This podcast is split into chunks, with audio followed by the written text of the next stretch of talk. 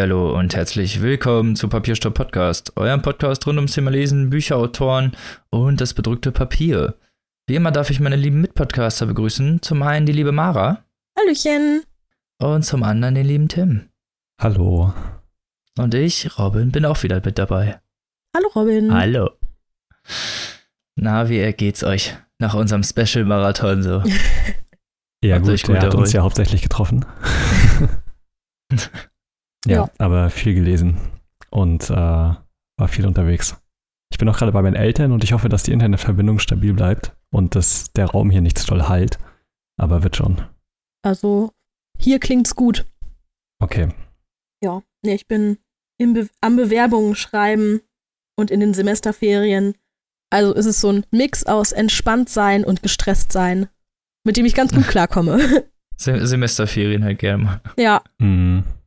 Sind teilweise anstrengender als das Semester selbst. Ja, weil man einfach alles versucht zu erledigen, was man im Semester nicht schafft. Arzttermine und ja, alles, genau. alles irgendwie. Genau. Ja, und ich war krank die letzten paar Tage und hab so mein, also meine Freizeit verbracht, weil mein Gott. Hm. Muss ja auch mal sein. Ja. Mhm. Aber ist jetzt besser. Wenn man, wenn man, ja, ist jetzt ist, äh, besser. Aber kann ich schon mal von vornherein sagen, dadurch konnte ich nicht so viel lesen. Ja, aber, macht aber das ist kein Problem, weil ich war fleißig. Richtig. Tim hat mich Immerhin ausgeglichen. Einer. Siehst du? Das ist immer toll. Das ist wenigstens, wenigstens äquivalent, wenn der eine unfleißig ist, der andere kommt und sagt, so, alle drei auf einmal. Yes. Dafür ja, ist es ja auch ja gut, dass wir ein paar mehr Leute sind. So ist es. Kann nicht genau. immer jeder auf dem Hoch sein. Ja, wir sind ja eine sehr unterstützende Gemeinschaft hier. Ja.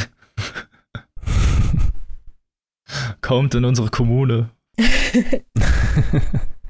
wir sind das Licht. Um, ja, jeder kann die Bücher des anderen lesen. Das sind wir ganz offen. Du sollst nicht das Buch des anderen begehren. Aber dann kommen wir doch einfach direkt zum ersten Buch, weil wir das Vorgeplänkel heute mal skippen, weil es später noch eine kleine Diskussion geben wird. Genau. Aber das nehme ich jetzt mal einfach nicht vorweg und übergebe an den lieben Tim mit dem ersten Buch. Genau, denn das erste Buch dieser Folge ist Dschungel von Friedemann Karik, sein Debütroman. Äh, Friedemann Karik äh, ist nachher auch nochmal Thema in der Folge, ist 1982 in Freiburg geboren und Journalist eigentlich. Und er hat auch davor ein Sachbuch geschrieben, auf das ich dann nachzusprechen komme. Und jetzt ist bei Ulstein im Mai sein Debütroman erschienen. Und das Buch ist aus der ersten Perspektive geschrieben. Der Erzähler hat keinen Namen. Und das Buch beginnt in einem ja sehr heiklen Moment. Und der Erzähler schildert seine Erlebnisse, die er mit seinem besten Freund Felix hatte. Und zwar waren die 15 und an einer Klippe in Südfrankreich. Und Felix ist so ein abenteuerlustiger, energischer junger Mann und der Erzähler ist quasi so sein Anhängsel. Er bewundert ihn immer so ein bisschen dafür und will halt Sidekick. immer mehr so sein wie er. Genau, so ein bisschen. Und sie kennen sich schon seit Kindheitstagen. Und Felix will halt runterspringen. Und der Erzähler hat Angst davor und am Ende schafft es Felix trotzdem wie immer, ihn davon zu überzeugen und sie springen runter. Und es gibt einen Schnitt in die heutige Zeit, denn Felix ist verschollen. In Kambodscha nicht mehr aufzufinden seit mehreren Wochen. Und die Polizei da kann nichts tun irgendwie und äh, seine Mutter hat natürlich schon versucht, die Polizei sowohl in Deutschland als auch in Kambodscha zu mobilisieren, aber irgendwie hilft es nichts und der einzige Ausweg scheint zu sein, dass der Erzähler nach Felix sucht, denn er hat ihn bisher immer gefunden, sie haben alles miteinander durchgestanden und wer, wenn nicht er, sollte ihn finden, denn er kann sich in ihn hineinversetzen und so denken wie er und deswegen ist es gleichzeitig eine Reise, um seinen Freund zu finden, aber auch eine Reise, um über seinen eigenen Schatten zu springen. Und das Buch wird so erzählt mit wechselnden Kapiteln, mit Rückblenden aus der Kindheit und Jugend von den beiden und der Suche nach Felix. Das ist so das Kernthema dieses Buches. Und der Erzähler kommt dann auch in Kambodscha an und beginnt halt mit der Suche. Ganz stupide. Es gibt einen Hostel, wo man weiß, dass er sich zuletzt aufgehalten hat. Die Leute erkennen ihn da auch wieder und können ihnen aber trotzdem nicht weiterhelfen, weil er einfach abgereist ist, ohne irgendwem was zu sagen. Und er begibt sich dann auf die Spur und ist dann irgendwie befreundet mit einem Animateur, der da ist, beziehungsweise so ein. Er ist eigentlich offiziell Zauberer, obwohl er nicht zaubern kann. Und äh, das passt. ist halt, genau, ist halt dafür da, um die jungen Leute in diesem Hostel zu bespaßen. Und mit dem befreundet er sich so ein bisschen an. Und er sucht halt nach irgendwelchen Hinweisen und findet dann auf einem Zimmer in einer Matratze versteckt das Handy von Felix. Das Handy ist natürlich verschlüsselt und er kennt die PIN nicht. Und in dem Hotel gibt es dann wiederum jemanden, der das hacken kann, für den er aber was machen muss, nämlich Ketamin besorgen. Oh, okay. Okay. Ja, das klingt das wie so eine ziemlich abgefuckte Legend of Zelda Quest. Aber weißt du, kommst du hin, musst deinen Kollegen wiederholen. Ja, dann musst du das Handy entsperren und dafür musst du dann Ketamin besorgen. Das ist so ja, richtige Bring-Hol-Quest. So. genau, so ein bisschen wie hier dieses Heroin Hero von South Park. Heroin Hero. Genau. Fang mich doch. ja, genau. Und Drogenmissbrauch. Das Ding ist, in Kambodscha ist das wie auch in den Philippinen und so, Drogen werden richtig krass bestraft und äh, meistens steht halt die Todesstrafe darauf, wenn du schon ein paar Gramm dabei hast. Und deswegen ist das halt Ui. ein Risiko für den Typen, der es halt haben will. Und es kommt ihm halt ganz gelegen, dass der Erzähler danach sucht und äh, ihn dann so unter die Hand greifen kann. Zusammen mit dem Zauberer begibt er sich dann auf den Weg zu dem Dealer und kriegt das Ding auch und schafft es aber dann gerade so, weil auf dem Rückweg kommt die Polizei und ähm, der Erzähler schafft es dann, von dem Boot zu springen und an Land zu schwimmen, ohne dass die Polizei ihn entdeckt, anscheinend irgendwie. Kommt er zurück zum Hotel, gibt ihm das Ketamin und er hat das Handy dann schon geknackt. Und er begibt sich dann weiterhin auf die Suche nach Felix, indem er in eine verlassene Insel fährt. Und von da an will ich eigentlich gar nicht viel mehr erzählen, weil naja, also das Buch besteht hauptsächlich aus der Suche und diesen Abarbeiten, in Anführungsstrichen, von diesen Stationen, die der Erzähler nach und nach abfährt, um immer näher an Felix zu kommen. Und das ist quasi auch schon der Hauptinhalt. Also die Rückblenden ähm, sind Schilderungen einer ja, typischen Männerfreundschaft, würde ich sagen, die eine enge Bindung zwischen diesen beiden Charakteren etabliert. Auf der anderen Seite ist das irgendwie schwer nachzuvollziehen, weil ich die ganze Zeit das Gefühl hatte, dass die beiden sich überhaupt nicht verstanden haben. Die haben sich auch sehr viel gestritten. Und der Erzähler ist eigentlich so ein passiver Typ, der sich komplett ja. nur von Felix leiten lässt. Ja, du hast ja auch gesagt, dass die so sehr unterschiedlich sind von ihren Einstellungen und Charakteren halt, wo man von außen eher denken würde, dass, dass es zumindest über Zeit nicht hält. Genau. Und das ist dann einerseits so ein typisches Ding bei Männerfreundschaften wahrscheinlich, dass wenn man sich seit dem Kindergarten oder so kennt, dass man dann einfach auch für den Rest seines Lebens befreundet bleibt. ähm, Kenne ich jetzt nicht so, aber ich weiß, was du meinst, ja. Okay, ich habe das zum Beispiel auch mit äh, meinem besten Freund so, dass wir uns einfach seit über 20 Jahren oder so kennen. Und ja, also ich finde das Buch einerseits sehr gut, weil es einen extrem flüssigen Sprachstil hat. Also ich bin so durch die ersten, weiß nicht, 200 Seiten oder so förmlich durchgeflogen und man hat gar nicht gemerkt, wie schnell die Zeit vergangen ist. Und ähm, dieser Sprach diese Sprache des Erzählers und auch ähm, der Stil von Friedemann Karik ist halt sehr präzise und sehr stilsicher. Ich würde aber auch sagen, dass das dem einen oder anderen vielleicht missfallen kann, beziehungsweise auf die Nerven gehen kann, ähm, wenn das einen halt einfach nicht so catcht. Also es ist ein bisschen so individuell gesehen und jetzt nicht, also. Ja, genau. Okay. Also man, man erkennt auch voll den eigenen Schreibstil von Friedemann Karik und ich finde das sehr gut, gerade für ein erstes Buch, dass man da schon so eine eigene Handschrift erkennen kann.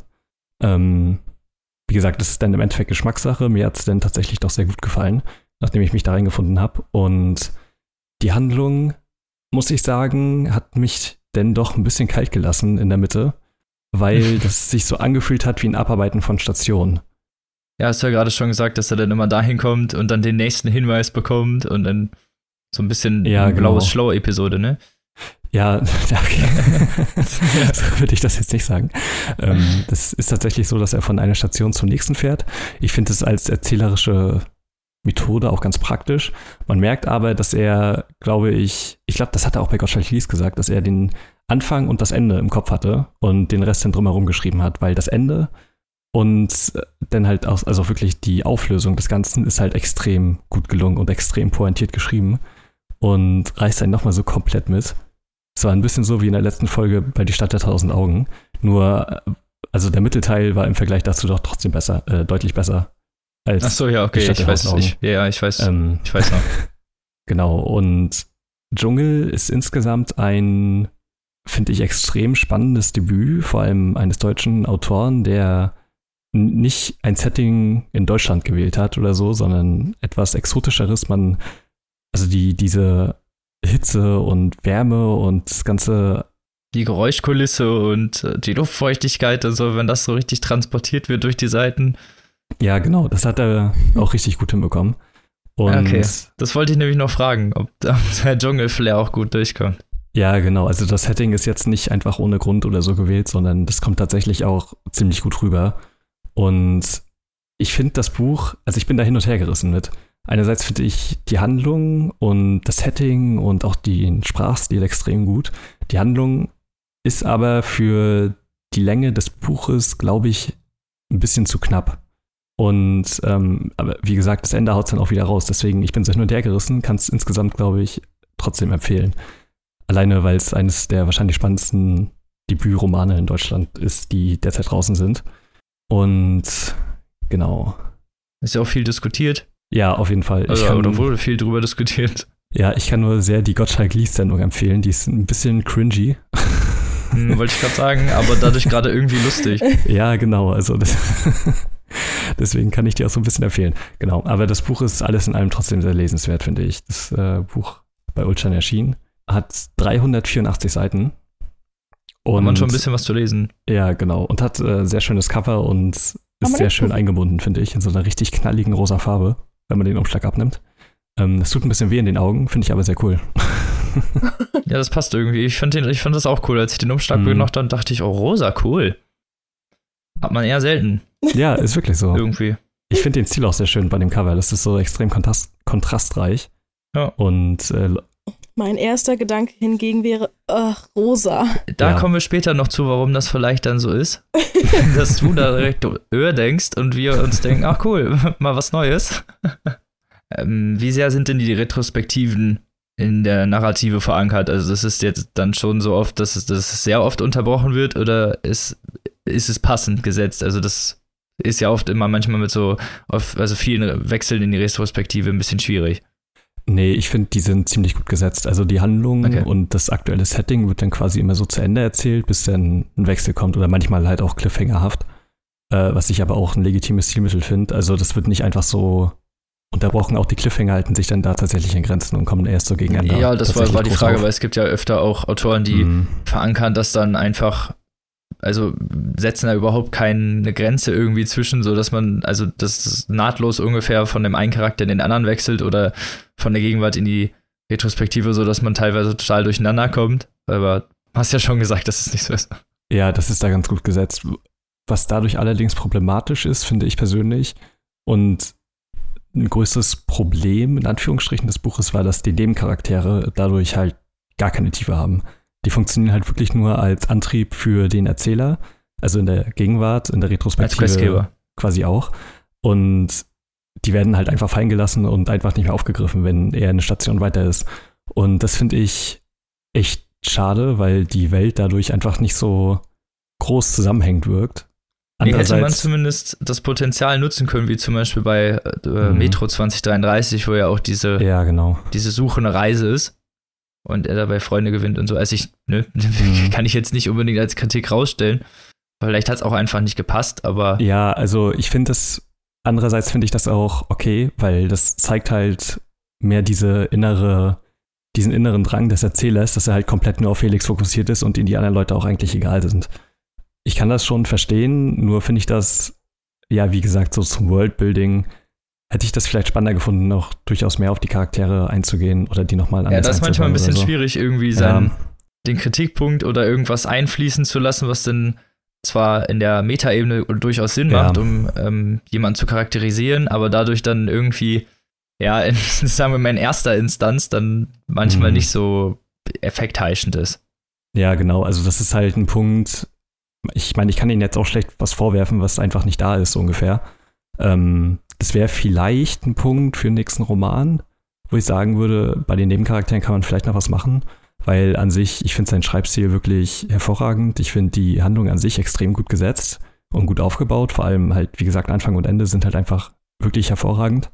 Und der Mittelteil ist jetzt auch nicht langweilig oder so.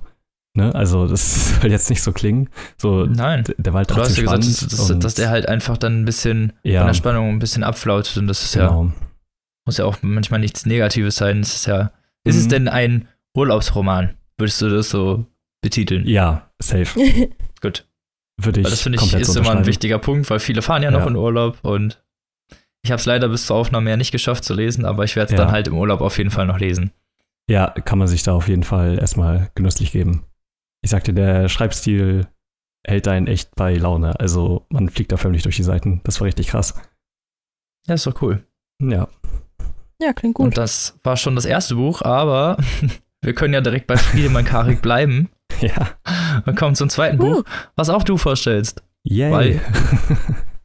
Genau, das zweite Buch, das habe ich ja gerade schon erwähnt, der hat vor Dschungel ein Sachbuch geschrieben. Das heißt, wie wir lieben, vom Ende der Monogamie.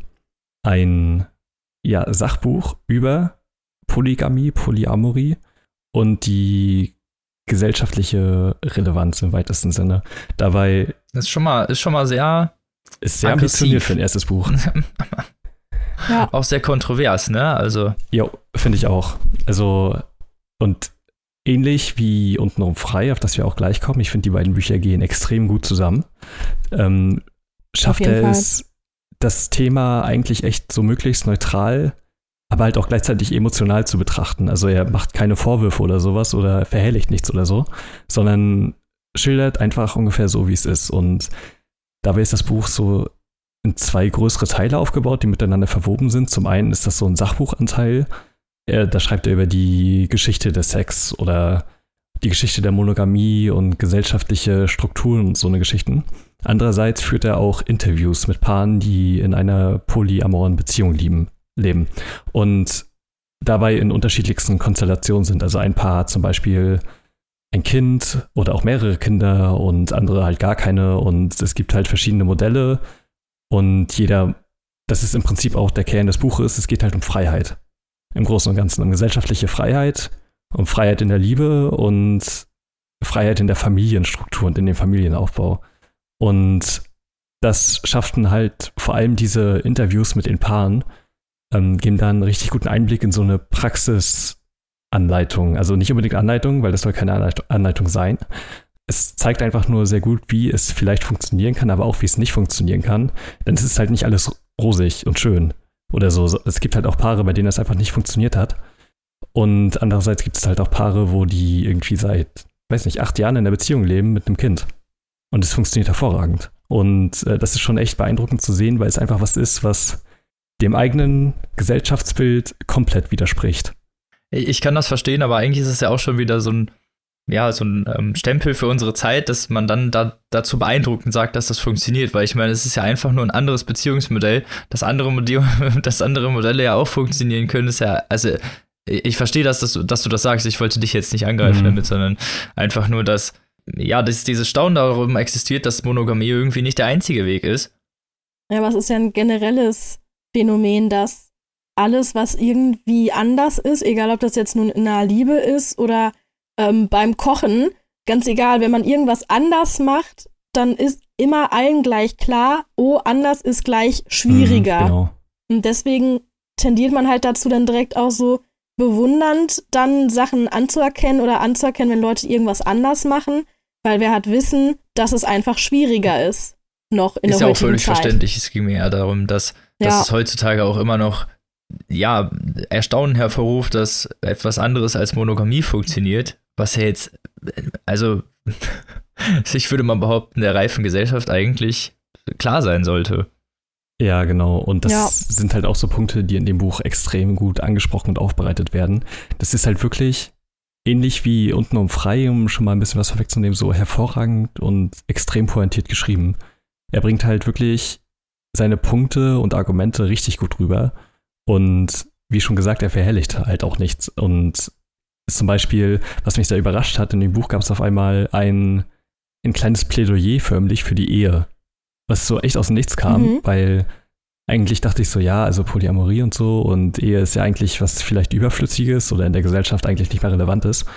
Sein Argument ist denn, dass das eigentlich gerade jetzt, wo die Ehe von gesellschaftlichen Zwängen und sowas gelöst ist, eigentlich die, das reine Symbol von Freiheit ist und die Bekennung der Liebe quasi.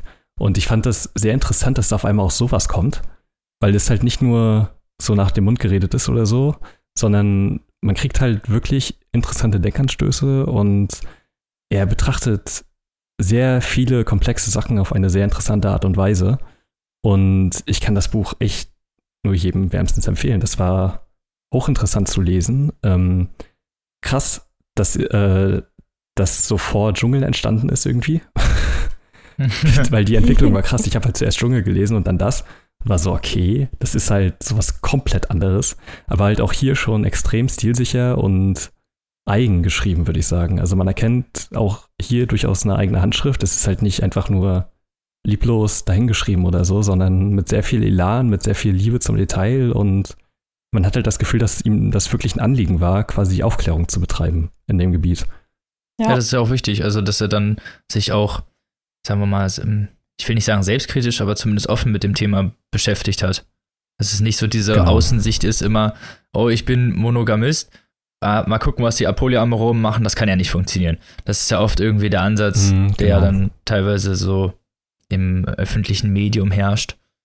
Genau, er geht dann halt auch viel auf so die gesellschaftlichen Zwänge ein, obwohl man eigentlich denkt, dass die ja, Liebe oder so, oder die Gesellschaft generell eigentlich eine freiere ist und vielleicht nicht mehr so von krassen Denkmustern gestützt ist, aber auf der anderen Seite halt schon komplett.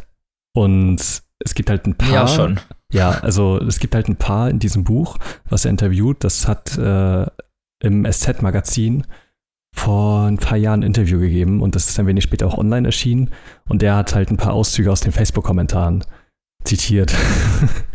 Oh ja, Gott. Oh, die halt sehr viele Likes hatten und wo du halt schon merkst, ey, die Gesellschaft ist halt echt so beschränkt in ihren Ansichten, also es kann natürlich auch nur Facebook sein, natürlich, ähm, die halt schreiben so, dass das ist doch keine Liebe und äh, was damals gab es noch Werte und was ist denn heute und jetzt. Ja, genau, und ihr wollt doch bestimmt, ihr wollt euch doch nur alle Türen offen halten und ja, wollt so euch nicht im Zaum halten, so dafür, wo ich mich dann immer frage, wo, wieso unterstützt man ein Gesellschaftsmodell oder ein Beziehungsmodell eher so, das ja darauf ausgelegt, dass eine Menge Leute anderen Leuten wehtun. Ja, so, weil genau. Monogamie ist ja von vornherein oft immer festgelegt, einfach in einer Beziehung. Da wird ja gesagt, okay, wir sind jetzt zusammen und dann ist Monogamie unausgesprochen das Beziehungsmodell, ja, genau. was benutzt wird. über alles andere muss erst halt krass diskutiert werden. Also. Ja. Dagegen stehen aber eine ganze Mecke, Ecke Leute, die halt dauernd betrogen werden. Also ich weiß ja nicht, wie das bei euch ist, aber das ist immer noch eins der größten Ganz genau. Beziehungs, ja, Probleme, die es gibt. Und zwar Betrügen halt. Und ich glaube, wenn, wenn einige Leute einfach ehrlich zu sich wären und sagen würden, okay, ich möchte halt ab und zu einfach gerne die Nähe eines, eines Fremden vielleicht auch genießen oder eines, mhm. eines Menschen, der, ja, den ich nicht, den ich nicht liebe, vielleicht, ne, wo es dann wirklich nur ums Körperliche mhm. oder Erotische geht, so, dann das auch auszuleben. Und anstatt zu sagen, okay, ich muss unbedingt immer in der Monogamie leben und betrügt dann halt dauernd, weil ich es nicht anders kann. Man muss sich ja nur, man muss ja nur einen Partner finden, der das irgendwie akzeptiert oder mit dem man halt darüber reden kann. Und es gibt halt so viele Menschen, die wahrscheinlich dann, mit denen man eine Lösung dann finden könnte dafür, wenn man drüber reden würde, aber die meisten reden ja gar genau nicht das, drüber. Ja. Und das ist halt so eine Sache, wo das Buch eigentlich extrem nützlich sein kann, weil es halt eben eine ja, Alternative dazu zeigt und halt auch, wie der Untertitel schon vielleicht ein bisschen provokant meint, vom Ende der Monogamie. Das ist vielleicht nicht unbedingt die zukunftsfähigste, das zukunftsfähigste Beziehungsmodell ist, ähm, das wir haben und dass daran vielleicht wirklich noch gearbeitet werden kann. Ja, oder dass es vor allem auch nicht so monopolistisch sein muss, ne? Nee, ganz, ganz genau so. Das Ding ist ja, es kann ja weiterhin existieren und Leute sind halt komplett frei zu entscheiden. Das sollte ja eigentlich das Ziel sein. Dass keiner irgendwie gezwungen ist zu irgendwas. Wenn Leute halt in einer monogamen Beziehung leben wollen, dann sollen die das tun. Ja, ich finde auch generell, wenn Leute auch vielleicht in einer asexuellen Beziehung oder vielleicht in gar keiner liebenden Beziehung leben wollen, ja. dann sollte das akzeptiert werden. Aber auf Hochzeiten oder irgendwelchen Familiendingern kann ich, habe ich zumindest gehört, wenn man weiblich und über 25 ist, ist die Frage, wo ist dein Freund oder bist du schon mit irgendwem zusammen oder wann kommen die Kinder? Halt schon sowas, was gerne direkt mitschwingt. Mhm. Ja, das ist prinzipiell irgendwie. Und wenn man auch das dann irgendwie wagt, als Frau zu sagen, so, ich weiß gar nicht, ob ich überhaupt Kinder Kommt haben will, Aufschrei. dass man sich dann dafür noch rechtfertigen muss. Also. Und bei Männern wird ja. dann gesagt, ja, das ist ja okay. Ja, muss halt ja Leben so ungefähr, ne? Ja, genau. Stoß, stoß dir mal noch ein bisschen die Hörner ja, das ab. Das versteht so. man wirklich nicht, hier einen Unterschied. Aber da kommen wir ja dann noch gleich nochmal zu. Aber ich finde ja. die genau. Diskussion sehr interessant mit äh, Mono und Polygamie oder Polyamorie. Ja. Einfach weil es auch den Denkanstoß dann mal gibt, darüber zu reden. Ich glaube, ja, das ist genau. das größte Problem, dass dieses Thema so ultra tabuisiert wird und sofort immer gesagt wird, alles außer Monogamie ist schlecht, so. Und dass genau. alleine schon die Diskussion darüber schon ja so diffamiert wird und ähm, da so schnell kritische Stimmen aus den Ecken kommen, die ja einfach nur sagen, ja, hört auf, darüber das zu, zu diskutieren, das macht mir Angst. So, mhm, ähm. Genau. Ich glaube, dass ganz viele Leute, die das halt nicht wollen, es gibt ja, es gibt halt einfach sehr, sehr viele Menschen, die halt nur monogam leben möchten und die vielleicht auch einfach schon total oft betrogen wurden und dadurch irgendwie so ein Trauma haben und deswegen dieses ganze Gespräch über Polygamie so verschreckend finden, weil sie dann irgendwo sich ähm, in der Gefahr sehen, dass dann halt irgendwann das dann gang und gäbe ist, dass jeder so mit jedem einfach kann, wie er will. Und dass es aber trotzdem noch eine Sache bleibt, die mit dem Partner abgesprochen sein muss und immer noch auf irgendwo eine gemeinsame Basis irgendwie bas gründen muss, das verstehen die irgendwie nicht oder die haben einfach mhm. Angst davor, dass sie vielleicht einfach noch mehr verletzt werden könnten oder dass halt die Beziehungsform, die sie mögen, dass die irgendwie halt angegriffen wird. Aber es das heißt ja nicht, dass nur weil die eine akzeptiert wird, dass die andere dadurch untergeht. Nee, genau, das ist ja die Sache. Und das verstehen, glaube ja, ich, viele wenn Leute nicht. irgendwie einen alternativen Lebensstil wählen, dann fühlen sich die anderen Leute, die das nicht haben, halt immer sofort angegriffen, als müssten die das sofort übernehmen.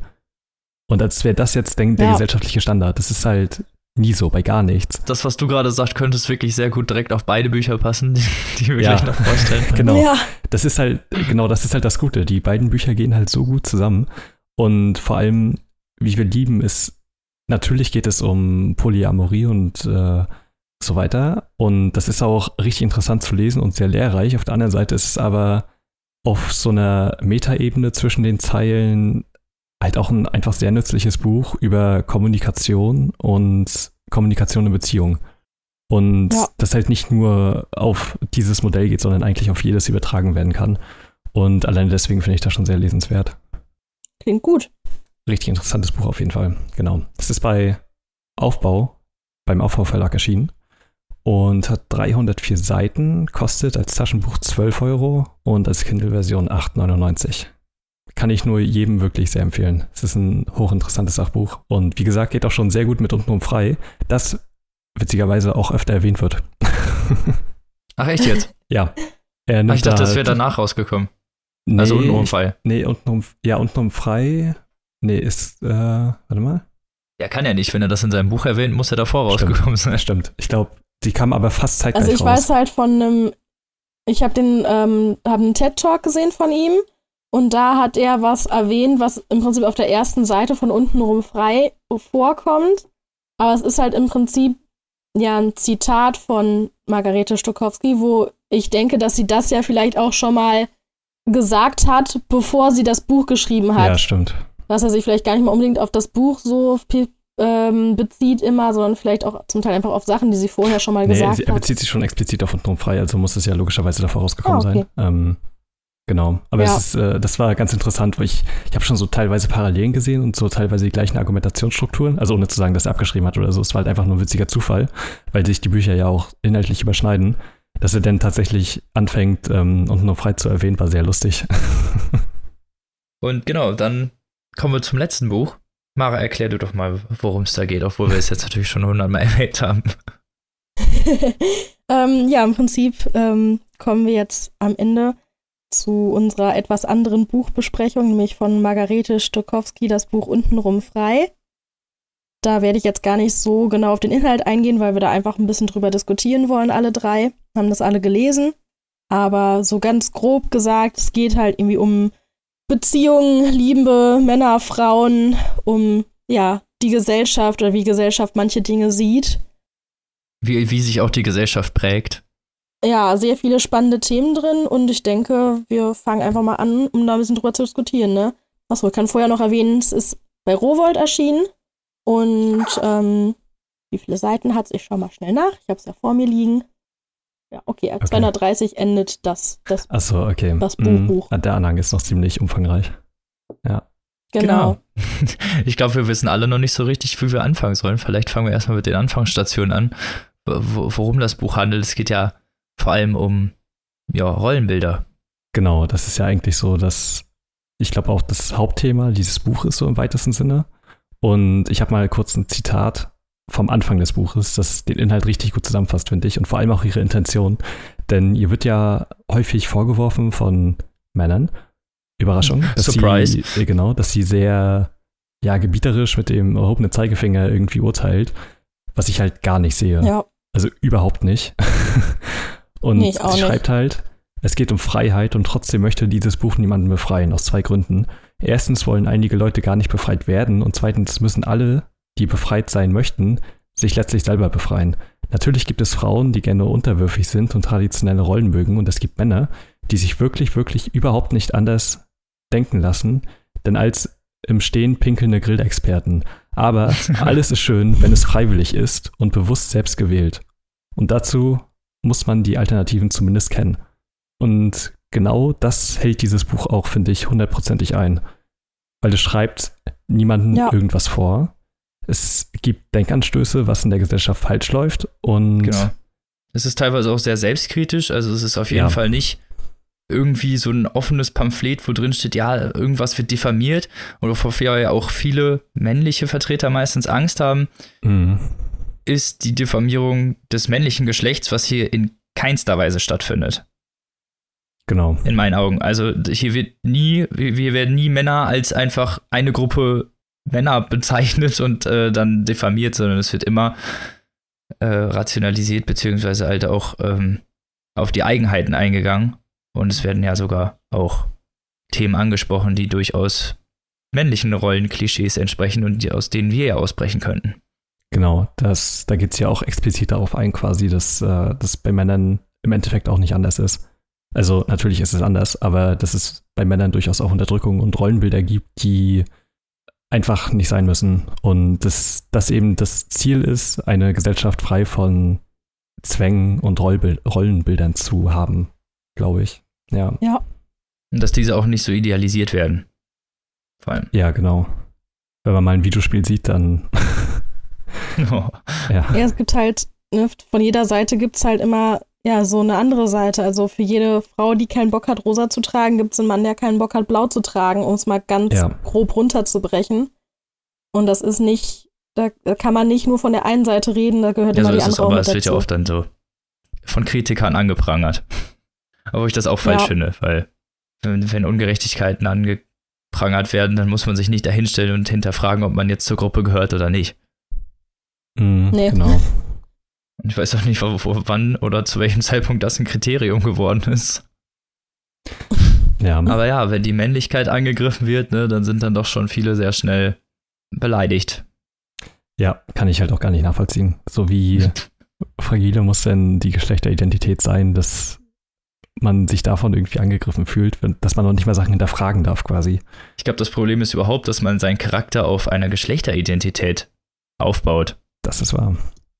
Aber vielleicht kommen wir mal einfach zu den Inhalten des Buches, weil Margrethe Stokowski arbeitet ist sich ja so stationsmäßig durch, sagen wir mal, eigentlich die ja, prägenden Momente unseres Lebens sozusagen, von der Jugend bis, also vom Kindesalter bis hin zum rationalen Erwachsenenalter, nenne ich es mal einfach so. Genau, sie durchläuft quasi nochmal so ihre eigene Kindheit und Jugend und Studium und frühes Erwachsensein und so und zeigt anhand dessen so Rollenbilder, Klischees und sowas auf und kritisiert dann halt im Nachgang so die gesellschaftlichen Aspekte, die das Ganze mit sich bringt, warum das überhaupt so ist.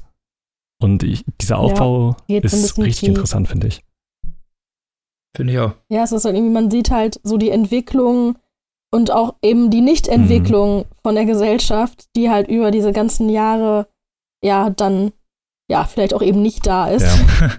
Oder was sich halt eventuell Sachen, die sich verbessert haben, manche Sachen, die sich vielleicht sogar auch eher noch verschlechtert haben. Und es ist irgendwie von allem was dabei. Genau. Ne? Und ich fand auch ziemlich erschreckend, wenn man mal am Anfang anfängt, wie früh diese Rollenbilder eigentlich schon eingegliedert werden.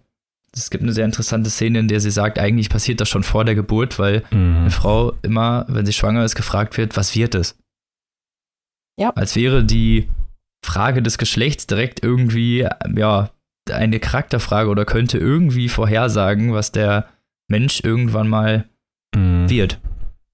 Ja, und auch diese Beschreibung, dass sobald man weiß, was es ist, man sogar mit dem ungeborenen Kind irgendwie gedanklich schon anders umgeht, so dass wenn halt man weiß, dass es ein Mädchen ist und das tritt, dann ist das irgendwie, dann sagt man vielleicht auch sowas, ja, oh, das wird bestimmt eine Ballerina oder sowas, die hat kräftige mhm. Beine, keine Ahnung. Und beim Kerl würde man dann halt eher sagen, boah, der, der boxt mich gerade voll, das ist voll der, der ist, äh, wird, wird ein kräftiger Junge, keine Ahnung was. Und dass es halt schon anfängt, bevor das Kind überhaupt geboren ist. Und wie auch diese ja, Rollbilder sich langsam immer wieder festigen, weil als Kind man ja überhaupt sowas, ja, wie Geschlecht, wie Geschlechteridentität ja nicht wirklich hat. Mhm. Die bildet sich ja eigentlich erst genau durch halt Werbung und soziales Umfeld vor allem. Ja, genau. Deswegen fand ich auch zum Beispiel diesen Ansatz bei Neujahr von Juli C. richtig gefährlich, weil es eine Stelle in diesem Buch gibt, wo der Vater irgendwie sagt, der hat halt zwei kleinere Kinder, so ja, wir leben ja frei von irgendwelchen Geschlechterzwängen und so, aber der Junge entscheidet sich halt für die Jungspielsachen und das Mädchen für die Mädchenspielsachen von alleine. Und das, das ist halt einfach nicht so. Es kann halt nicht sein, dass gesellschaftliche Aspekte nicht berücksichtigt werden und das einfach ignoriert wird. Und das fand ich halt vor allem in dem Buch echt einen gefährlichen Ansatz schon fast und auch ein sehr dumm für den Protagonisten. Und das ist halt echt richtig problematisch, so wie mhm. von Jungs erwartet wird, dass sie sich dreckig machen, dass sie nur mit Autos spielen und keine Ahnung was und vom Mädchen halt, dass sie mit Puppen spielen oder so und ich verstehe ja, und dass nicht. sie sich halt nicht dreckig machen. Ja, genau. Ja. Dass sie nicht irgendwo ähm, Risiken eingehen auf dem Klettergerüst, sondern halt immer schön vorsichtig ja, sind. Und so eine bestimmte und, Etikette ja. auch wahren irgendwie, ne? Also Jungs rennen mhm. ja auch mhm. gerne mal einfach in Unterhose oder so durch die Gegend. Wenn Mädchen den Rock hochzieht, gilt das direkt so, ne? Das darfst du nicht, so, das ist frivol. Ja. Natürlich soll man nicht seinen Rock hochziehen und nicht in Unterhose in der Gegend rumlaufen, so meine ich das nicht. Aber ja. Äh, es sind halt nun mal Kinder, ne? Und die ihre Grenzen austesten und genau. da dem einen engere Grenzen zu setzen als dem anderen, ist immer sehr fragwürdig. Mhm. Das geht ja in der Schule auch weiter, wenn dann argumentiert wird, ja, Jungs sind halt Jungs und weil sie euch ärgern oder so, denn das ist deren Art und Weise, die Liebe zu zeigen. Das ist halt ja. auch so, ja, okay, Frauen wird jetzt anscheinend verboten, sich irgendwie zu wehren oder so und Jungs dürfen halt mit Mädchen machen, was sie wollen. Und das ja, und das dann auch gleich so impliziert ja, cool. wird, so, ja, manchmal müsst ihr euch einfach so ein bisschen den Schmerz über euch ergehen lassen, damit mhm. ihr ein mhm. bisschen geliebt werdet. So, das ist halt schon so. Ja, richtig, gefährlich. Es ist halt Ansatz. auch einfach irgendwie so ein bisschen der, der Vorbote für dieses ganze, ja, Frauen stehen auf Arschlöcher-Gedöns. Ja, genau. Weil es ist halt einfach so, wenn dir von klein auf gesagt wird, so, wenn, wenn du nach Hause kommst und irgendwie sagst, keine Ahnung, äh, Moritz hat mich heute angespuckt oder keine Ahnung, in den Haaren mhm. gezogen oder so. Und dann kommt halt von irgendwem die Reaktion, oh, wie niedlich und, und äh, der mag dich bestimmt oder so. Sei mal lieb zu dem, so nach dem Motto. Ja, und dann, und dann, hast du später dann irgendwie einen Kerl, der dich behandelt wie Dreck und du denkst, oh ja, ach, der weiß nur bestimmt nur nicht, wie er es mir zeigen soll oder sowas. Ja, alles sowas. Und das ist halt, halt einfach echt nicht gut, ne? Gar nicht. Ja, es ist halt Überhaupt wirklich nicht. gefährlich, eine Gesellschaft darauf aufzubauen. Und dass man sich in diese Zwänge dann teilweise auch noch hineinstößt und sich dann freut, dass man die hat. Das ist ja auch noch was tatsächlich, äh, wo sie drauf zu sprechen kommt, dieses Label Feminismus. Und dass das halt so viele Arten und Weisen hat, gedeutet zu werden und dass sich Leute, weil irgendwie Ali Schwarz da was Dummes gesagt hat, deswegen jetzt sagen sie, ja, Feminismus kann ich nicht ernst nehmen. Ich, ich fand die Szene, in der sie, also sie erklärt auch irgendwann die Historie des Feminismus, finde ich ja, auch genau. übrigens sehr interessant, weil man dadurch wirklich auch gebildet wird und auch diese Klischees aufgebrochen werden von dieser BH-verbrennenden, ähm, genau. männerhassenden ähm, Gesellschaft, was ja überhaupt gar nicht stimmt. Ja. Feministinnen waren noch nie Männerhasser. Das ist die größte Lüge aller Zeiten, selbst dieses Pamphlet von Ali Schwarzer, mhm. das sie damals aufgesetzt und weshalb sie berühmt geworden ist, war ein bisschen radikal. Ja, da wurde dann Penetration als mhm. Teufelszeug beschrieben, das abgeschafft gehört. Ja und? Ja, Wie viele, halt so. Was steht denn in der, genau. in der genau. Bibel? Steht, dass, dass Menstruation Strafe Gottes ist. Wollte mich der erzählen, dass es damals schlimm ist, irgendwie was so gegen die andere Seite zu wettern? Mein Gott, ey. Ja, und das ist ja etwas, das man heute auch bei Fridays for Future zum Beispiel sieht, dass Radikalität ist halt was unglaublich Wichtiges, um seine Punkte rüberzubringen. Und dass denen dann einerseits vorgeworfen wird, nicht radikal genug zu sein, aber dann auch wieder ja, genau. zu radikal zu sein gleichzeitig, was irgendwie extrem paradox ist. Ähm, das ist halt etwas, womit sich auch Feministinnen schon seit ja, 100 Jahren einfach rumschlagen müssen. Dass Leute immer sagen, so jetzt reicht's ja, ist, Gleichberechtigung ist ja jetzt. Und das wird aber schon seit 100 Jahren gesagt und das ist offensichtlich noch nicht erreicht. Nee, das Schlimme ist, dass genau diese Ungerechtigkeiten ja immer mehr zu Hintertürproblemen geraten. Mhm die nicht öffentlich in der Gesellschaft ist. So ist das halt mit solchen Problemen. Die geraten dann halt immer mehr in, naja, die Schattenseiten sozusagen, aber damit sind sie nicht verschwunden. Ja, genau. Man braucht nur mal in eine Kneipe gehen, an so einen Stammtisch und sich mal anhören, was da so ja. geredet wird. Ich denke mal, das wird alles ungefähr das gleiche sein und äh, alles misogyn. Oder ziemlich misogyn. Da kann man von ausgehen, ja. ja, es schleicht sich halt auch alles raus. Also im Buch sagt sie ja auch, dass ähm, wenn alles so weitergeht im gleichen Tempo wie bisher, dass es dann erst in un ungefähr 100 Jahren wirkliche Gleichberechtigung ja, genau. geben wird zwischen Männern und Frauen. Aber es ist halt auch einfach, es ist ja, dieses Ener äh, Erziehung ist ja einfach ein sehr, sehr starkes Puzzleteil so in unserer Persönlichkeit. Mhm. Und es ist halt sehr schwer, sich davon loszulösen also sich komplett von ihnen davon loszulösen. Meistens bleiben ja doch noch irgendwelche Teile über und es gibt Menschen, die schaffen sich davon dann irgendwie stärker loszulösen.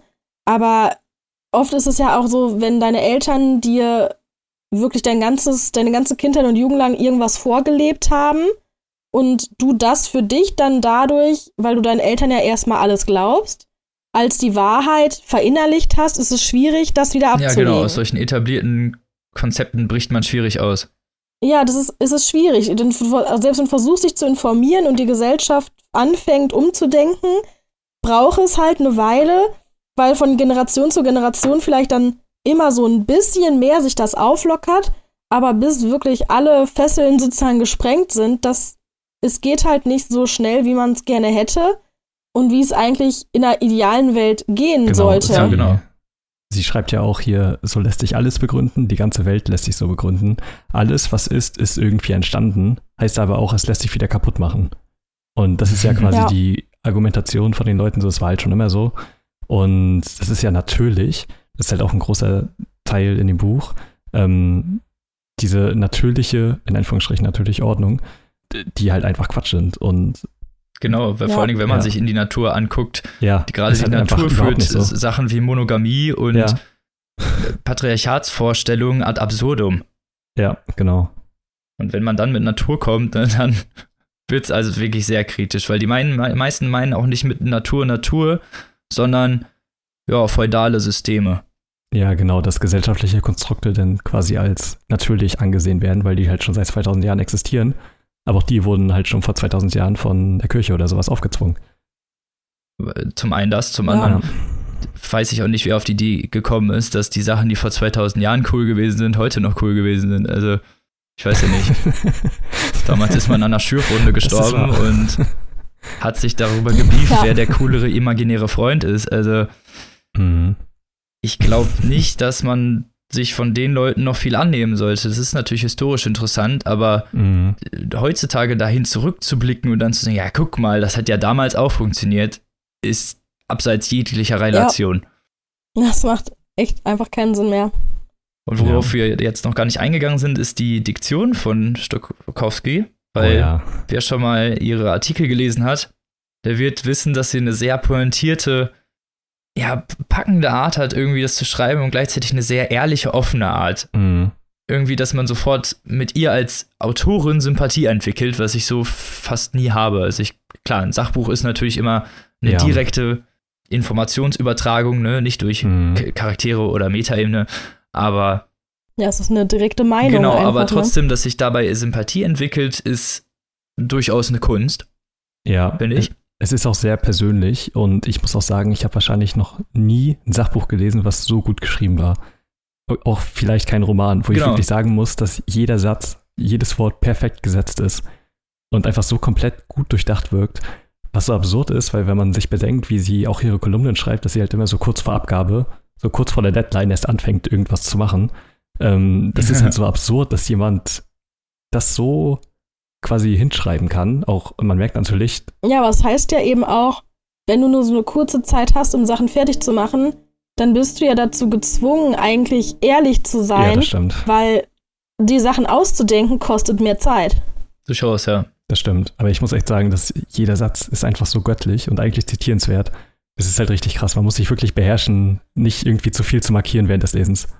Ja, ich habe mir auch total viele Markierungen Ja. gesetzt von Stellen, wo ich dachte, boah, das ist echt, da musste ich echt irgendwo lachen, mit dem Kopf schütteln oder nicken, weil man einfach irgendwie die ganze Zeit so dachte, so, ja, ganz genau. Und dann, oder endlich fasst das ja mal jemand zusammen und auch diese, Mhm.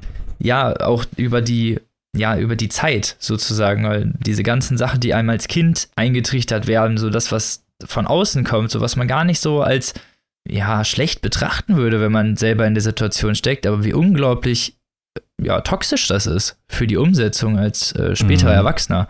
Diese ganzen Bravo-Geschichten, die, was die dir alles eintrichtern und diese Date- ja, Tippig, Tipps, die dir sagen, eigentlich die ganze Zeit versteck ja unbedingt deinen Charakter und mach einen auf billiges, äh, auf, auf billiges äh, Bückstück.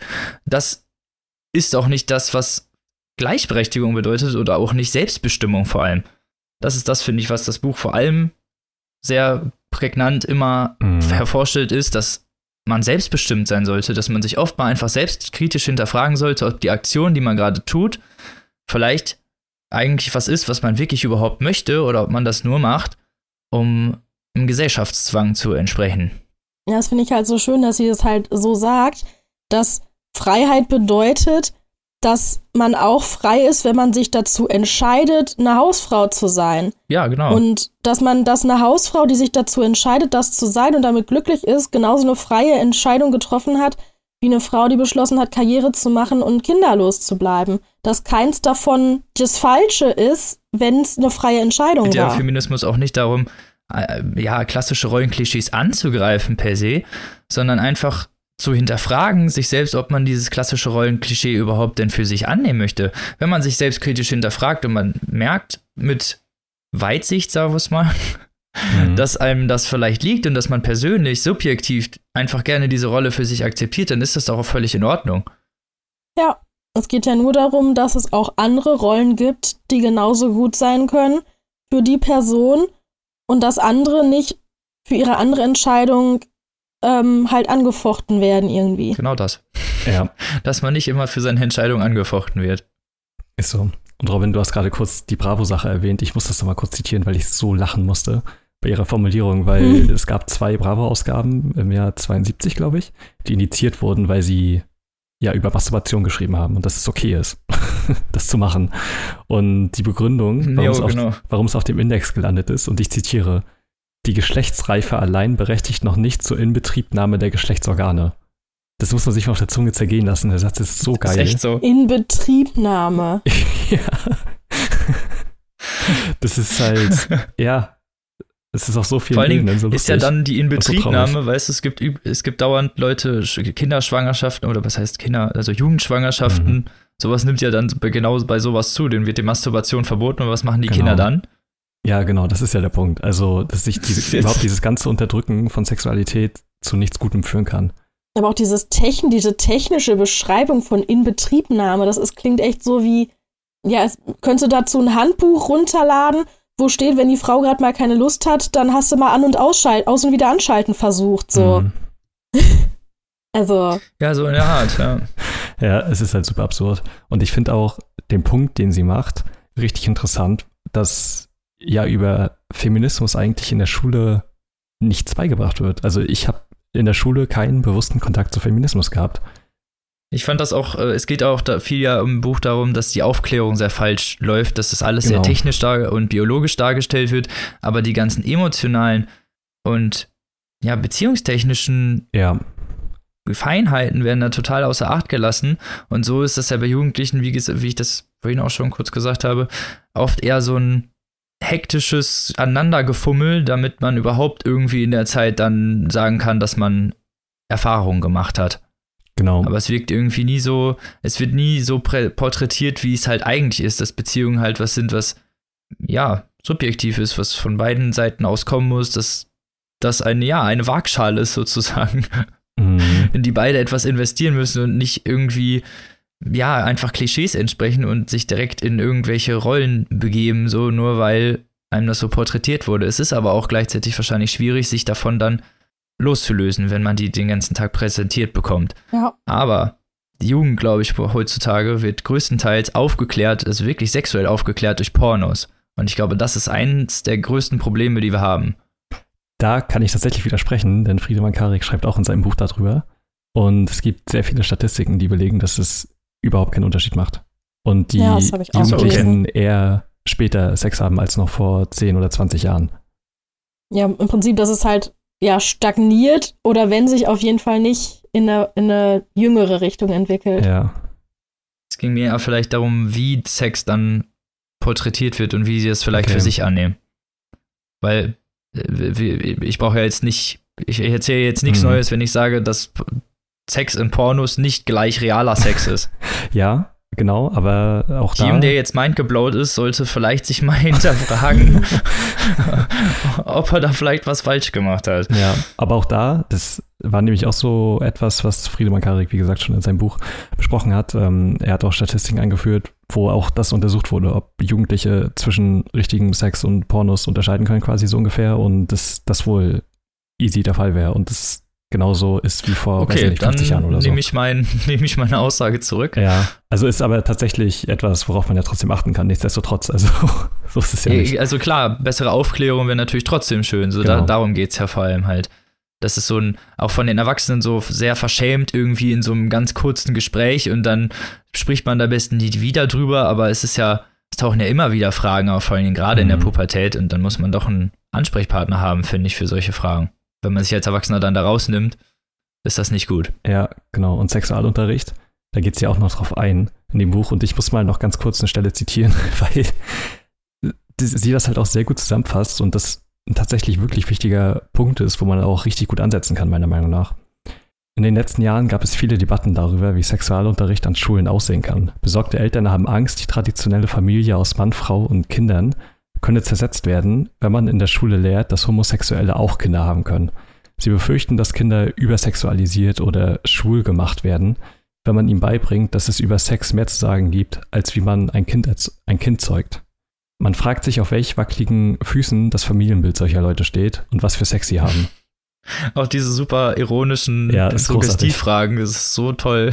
Das, fasst halt, das ist auch ein richtig gutes Beispiel für ihren Stil, das sich aber durch das gesamte Buch zieht. Ja, ja genau. Ja. Meine Lieblingsstelle übrigens ist eine relativ am Anfang, in der steht, ähm, in der ihre Mutter, es geht um ihren Haarschnitt und ja. sie findet ihren Haarschnitt nicht so toll, aber ihre Mutter findet, dass sie wie Marielle Mathieu aussieht. Mhm. Google ist dein Freund, falls ihr sie nicht kennt. und ähm, sie sagt dann, aber ich wollte nicht wie Marielle Mathieu sein, ich wollte sein wie eine verfickte Disney-Prinzessin. Und das finde ich. ist so ein ja. sehr gutes, sehr gutes Pamphlet, was man für sich vereinigen kann, so, ne? Wenn, mhm. wenn irgendwer von euch will, dass ihr Marielle Mathieu seid, dann sagt, ich will eine verfickte Disney-Prinzessin sein und nimmt den Mittelfinger Mist noch. Eine Stelle, die ich extrem gut fand oder wo ich halt auch jetzt gerade zum Schluss nochmal lachen musste im Buch oder mehr zum Ende hin, wo es halt auch um diese ganzen Geschlechterrollen schon ging, die Kindern eingeprügelt werden mit Blau und Rosa und Glitzer und Puppen und mhm. Autos, war, wo ähm, jemand sagte, äh, ich hätte nie gedacht, dass ich das mal sage, aber ich vermisse die Diddelmaus. Sie war so hässlich, aber sie war wenigstens genderneutral hässlich. Ja, ja ist die, so. die Stelle habe ich lustigerweise auch markiert. Ich ja. musste so lachen, weil ich dann auch in dem Moment dachte so, was habe ich als habe ich als Kind mir gedacht, dass die irgendein Geschlecht hat? War das irgendwie relevant? Das war komplett egal und auch wenn ich jetzt zurückdenke, wüsste ich nicht, was ich der für ein Geschlecht geben soll. Das, das bei Diddlemaus war halt, dass es omnipräsent war. Das war halt, oder gesch geschlechtsneutral, mhm. in dem Sinne, dass es von Jungs und Mädchen benutzt wurde. Ne? Also. Ja, ich glaube, die Diddlemaus an sich halt auch, dass sie kein Geschlecht hat. Ja, genau, irgendwie. Ja, ja aber darum ging darum ging's ja. Ja, dass, genau. Dass, dass dann beide damit gespielt haben, aber du kannst davon ausgehen, dass, ich glaube, in diesem Fall wird Prinzessin Lilifee genannt. Ich will das jetzt hier nicht so böse darstellen, aber es ist halt nun mal doch eine sehr feminine Auslegung. Du meinst Prinzessin Lilifee? Habe ich das nicht gesagt? Achso, ja, also das Prinzessin Lilifee hauptsächlich von Mädchen, also ist das so für Mädchen gemacht? Ja, das ist, genau, es hat eine sehr feminine Aussage. Das will ich nicht sagen, dass das ja. dann nicht von ähm, Jungs konsumiert wird, aber mhm. eher weniger, weil es dann doch schon überstrahlt. Ja, es wird halt alles, ja. daran schreit halt auch, es ist für Mädchen, ne? Genau. Genau. Und das ist das Problem. Und ich war letztens zum Beispiel mal im Toys R Us und habe gesehen, dass alle, fast alle Wissenschaftssachen blau oder grau gehalten sind. Da ist zwar dann ab und an Mädchen vorne mit auf den mm. Sachen drauf, aber eher so quotenmäßig. Ja. Und es ist halt alles, zumindest von der Farbgebung und von der ganzen Machart, sehr, sehr abschreckend sozusagen. Ja. Es ist, nicht, es ist nicht neutral, man sieht das auch. Das ist schon sehr äh, in die maskuline Richtung mm. gemarketingt wurde. Ja. Aber das ist genau das ist das Problem, weil wir beschweren uns in der einen Seite darüber, dass Frauen wenig wissenschaftliche Berufe ergreifen. Andererseits verhindern wir im Frühalter schon die Ausweitung der Interessensbasis. Ja, wenn genau. Die dann nicht gefördert wird und gesagt wird, ja, nee, das, der Chemiebaukasten ist was für deinen Bruder, dann kann ja gar kein Interesse im Endeffekt entstehen. Und das will ich nicht sagen, dass das überall so ist, mhm. sondern einfach, dass es leider immer noch so ist ab und zu oder äh, ja, nicht ab und zu, sondern leider öfter mhm. vorkommt, als wir, glaube ich, uns wünschen würden. Ja, das ist auf jeden Fall auch so, wenn ich in meinen erweiterten Familienkreis blicke, die Leute, die jetzt Kinder haben, auf jeden Fall wird das da auch immer noch so aufrechterhalten und dass Kinder mehr so irgendwie mit Autos spielen, also Jungs und äh, Mädchen halt mit Puppen. Ähm, das ist nach wie vor so und das ist, sehe ich auch echt problematisch so, weil man sollte eigentlich meinen, dass die Gesellschaft heutzutage vielleicht weiter ist, aber anscheinend ja auch nicht. Und die Schule setzt auch irgendwie nicht an. Und ähm, das liegt dann quasi an den Leuten an sich, sich äh, daraus zu befreien. Und gerade da finde ich, setzt untenrum frei richtig gut an. Und ist quasi ein richtig gutes Standard-Einführungswerk für Leute, die sich über genau sowas informieren wollen. Ja. Ich finde nicht sogar Einführungswerk, sondern schon eher wirklich, ja, doch höhere Lektüre mit sehr viel Argumentative und ja, fast, also sehr Fall. vielen Ansätzen halt auch. Auf jeden also, Fall. Also ich, ich wollte das nicht, dem nicht widersprechen, sondern das ist doch schon, also das ist doch schon so viele Aspekte bietet, dass, ja. dass, dass ich mit vielen Sachen, obwohl ich mich für schon eigentlich bis zum Lesen dieses Buches als ziemlich aufgeklärt gehalten habe, doch noch sehr, sehr viele Sachen festgestellt habe, wo ich gedacht habe, okay, scheiße, das mhm. habe ich so noch überhaupt nicht betrachtet, aber sie hat recht. Und vor allen Dingen, wenn es dann um diese Rollenklischees geht, in die man dann einfach mal gerne verfällt oder sich Sachen einfach auch selber verbietet, weil man sagt, ja. das ist unmännlich oder unweiblich. Ja. Genau. Und das ist ja auch gerade der Ansatz, den das Buch ja so aufbereitet, so dass du dich selber hinterfragen sollst und dass es auch nicht schlimm ist. Du kannst diese Gedanken zulassen. Wichtig ist dann halt da dran anzusetzen und die zu hinterfragen, ob das jetzt gerade wirklich okay ist oder ob es vielleicht auch anders geht oder so. Und das finde ich halt einen sehr gesunden und sinnvollen Ansatz, sich auch selber weiterzuentwickeln. Und ja. ich meinte Standardwerk übrigens so in dem Sinne, dass es natürlich extrem viel abdeckt, aber sie zitiert halt auch sehr viel aus anderen Büchern, wo man sich dann halt weiterführend informieren kann.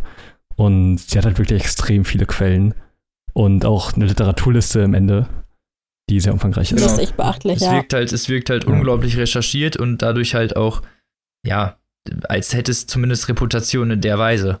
Manchmal sind die Argumente natürlich nicht immer, sitzen natürlich nicht immer zu 100 Prozent, aber doch fast eigentlich. Also ja. sie, sie, sie, weiß schon gut zu zitieren. Mhm, auf jeden Fall.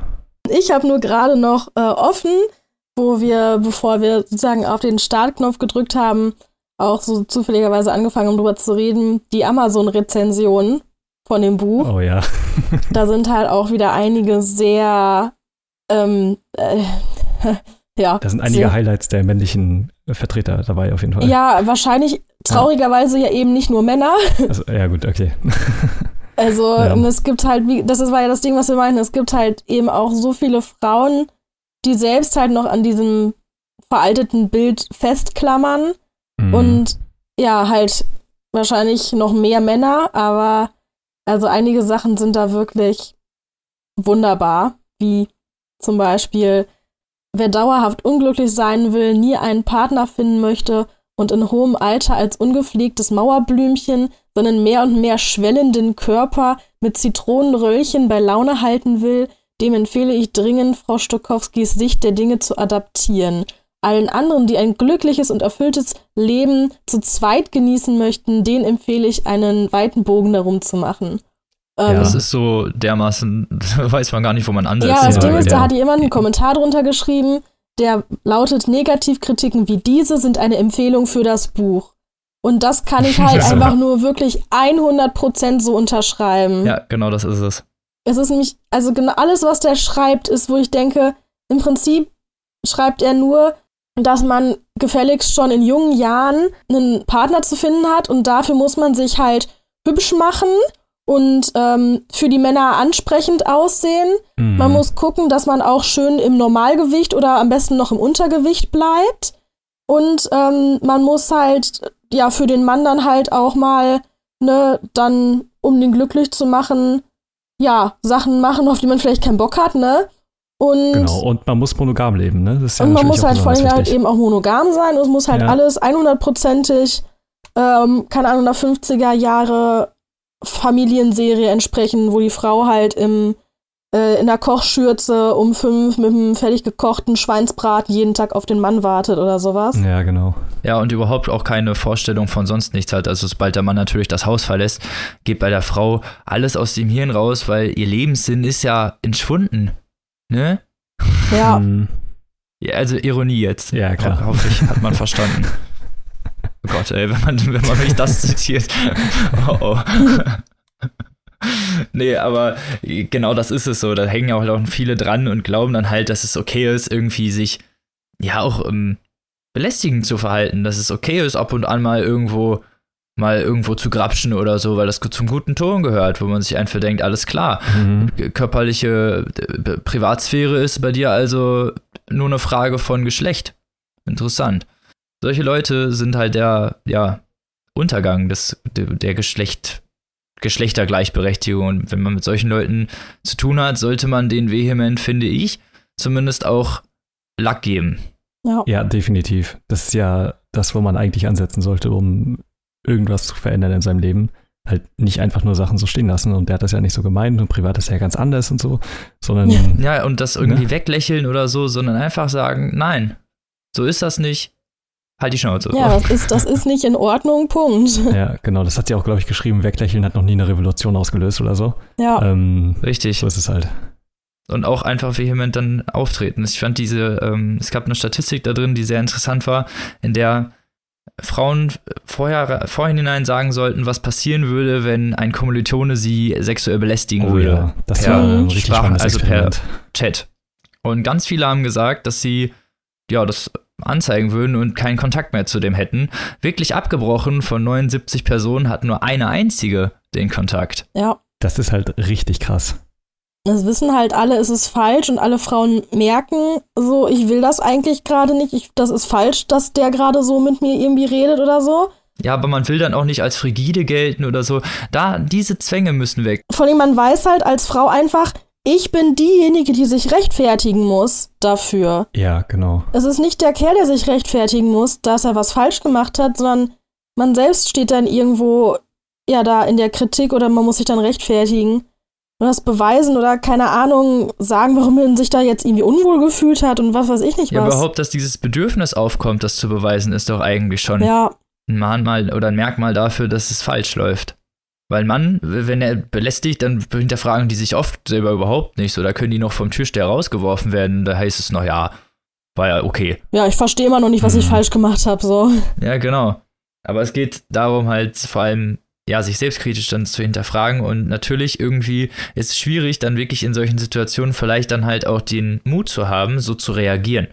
Aber genau diesen Mut brauchen wir, um ja den letzten Rest des misogynen Drecks, den wir hier noch äh, kleben haben, halt rauszuspülen. Sehr schön. Schön. Final Sentence. nee, also ich, ich glaube, das, was ich das Interessanteste fand, war eins der, eins oder ein Kapitelüberschrift, die hieß Eine Poesie des Fuck You. Oh ja. Und ich finde, unsere Gesellschaft sollte genau diese Poesie des Fuck You adaptieren, für sich, ja, einnehmen, sie sich am besten auf die Stirn tätowieren, um, wenn jemand kommt und versucht, einen in diese Rollenbilder reinzudrängen, einfach zu sagen, fuck you. Ja. So, fertig. und ich ja. glaube, so würden schneller viele Probleme gelöst, wenn man einfach den Leuten sagt, nein, bis hierhin und nicht weiter. Und das gilt für jeden übrigens. Auf jeden Fall. Ich glaube, man könnte echt noch über jedes Kapitel so lange diskutieren. Ja. Ähm, ja, könnte man. Weil es echt zu jedem Kapitel und zu jedem Punkt, den sie sagt, irgendwas zu sagen gibt. Auf jeder Seite steht irgendwas, wo man sich denkt, da würde ich jetzt auch gerne noch was zu sagen, aber das würde einfach den Rahmen sprengen. Ja. Ich, ich musste mich teilweise mit den Klebezetteln schon zusammenreißen, einfach weil ich dachte, oh nee, du hast schon in der vorherigen Seite schon einen reingeklebt, ja. das kannst du hier nicht noch einen reinkleben. Mhm. Und es sind trotzdem so ungefähr 40 Klebezettel drin. Also ihr merkt, wir sind große Fans. Wir sind davon ziemlich beeindruckt. Man kann davon sehr viel lernen. Ich glaube, jeder kann davon noch viel lernen. Ja, das glaube ich auch. Und es zeigt eine sehr, sehr offene Sicht auf, auf die Verhältnisse, in denen wir leben und auch Argumente oder Weisen, wie man sich daraus befreien könnte. Ja. Wenn man denn möchte. Wenn man Ganz dann genau. möchte. Und das ist ja auf jeden Fall zu unterstützen und deswegen können wir dieses Buch nur absolut empfehlen. Ich glaube, das ist ein also ich glaube, das, also bei mir wird es auf jeden Fall im Jahreshighlight landen. Ja, bei mir definitiv auch. Ja. Ist wirklich ohne Witz eines der besten Sachbücher, die ich wahrscheinlich jemals gelesen habe. Kann ich so unterschreiben. Ich glaube, es war das erste Sachbuch, was ich freiwillig privat gelesen habe. Dito. Deswegen wird es, glaube ich, auch mein Bestes werden. nee, es ist auf jeden Fall wirklich, ja, super auch geschrieben und wir können es halt wirklich nur zu 100% empfehlen. Ja. Ich glaube, ihr werdet wie wir sein, die sich dann dauernd da irgendwo Klebezettel reinmachen und sich denken, ja, genau, genau, endlich sagt's mal einer. Genau, aber halt auf jeder Seite. genau. Ja. Ah, wirklich sehr gut. Ja, absolute Empfehlung kostet momentan 12 Euro, glaube ich. Genau, als Taschenbuch. Als Taschenbuch ist bei Rowold erschienen. Wir haben das Ganze alle drei als Rezensionsexemplar bekommen. Ja, vielen, vielen Dank. Dank. Ja, danke. An der, das war eine sehr gute Entscheidung. ja. Genau. Und ja, damit würden wir sagen, entlassen wir euch jetzt nach dieser etwas diskussionsintensiven Folge. Gab ja was vielleicht auch gar nicht ne? mal so schlecht ist. Ja, ja, genau. Könnt ihr auch vielleicht auch mal einfach in den Kommentaren sagen, wie ihr das so fandet. Ja, genau. genau. Sind ja durchaus Themen, wo jeder mal was zu sagen hat. Genau. Oder wie letztens kriegen wir dann wieder so ein maskulinen Relationskommentar, der unbedingt dann noch anmerken muss, dass die männlichen Vertreter ja auch unterdrückt sind. Ja, genau. Kleiner Seitenhieb an der Stelle. Mm. Du weißt, dass du gemeint bist. genau das. Nee, aber ja, wir würden uns freuen, wenn ihr uns eure Meinung auch mitteilt bei Instagram, Twitter, E-Mail. Es gibt tausend Plattformen, weil ja, ich finde, genau. das ist ein sehr, das, da kann man durchaus mal auch drüber diskutieren und da finde ich auch immer interessant, andere Perspektiven zu sehen. Mhm. Genau. Und das war's mit Folge äh, 66? Kann sein. 68? Keine Ahnung. Entschuldigung. so, und nächste Woche hören wir uns wieder mit einem Special. Stimmt. Ja. Yay. Da geht's um Hollywood. Ja. Und Charles Manson und Quentin Tarantino. Also Pulp Fiction Fans, aufgepasst. Ja, wird lustig. Und alle, die es noch werden wollen. Und bis dahin wünschen wir euch natürlich eine schöne Woche. Wir hoffen, euch hat die Folge gefallen. Wir würden uns natürlich freuen, wenn ihr die Episode liked und uns eine Bewertung da lasst oder auch einen Kommentar. Genau. Herz und so. Redet mit uns, wir beißen nicht. Ein, ein Herz für Podcaster. und ja, würden euch, würden uns freuen, euch nächste Woche wieder begrüßen zu dürfen. Bis dahin, eine schöne Woche, lest was Gutes und tschüssi. Tschüss. Tschüss.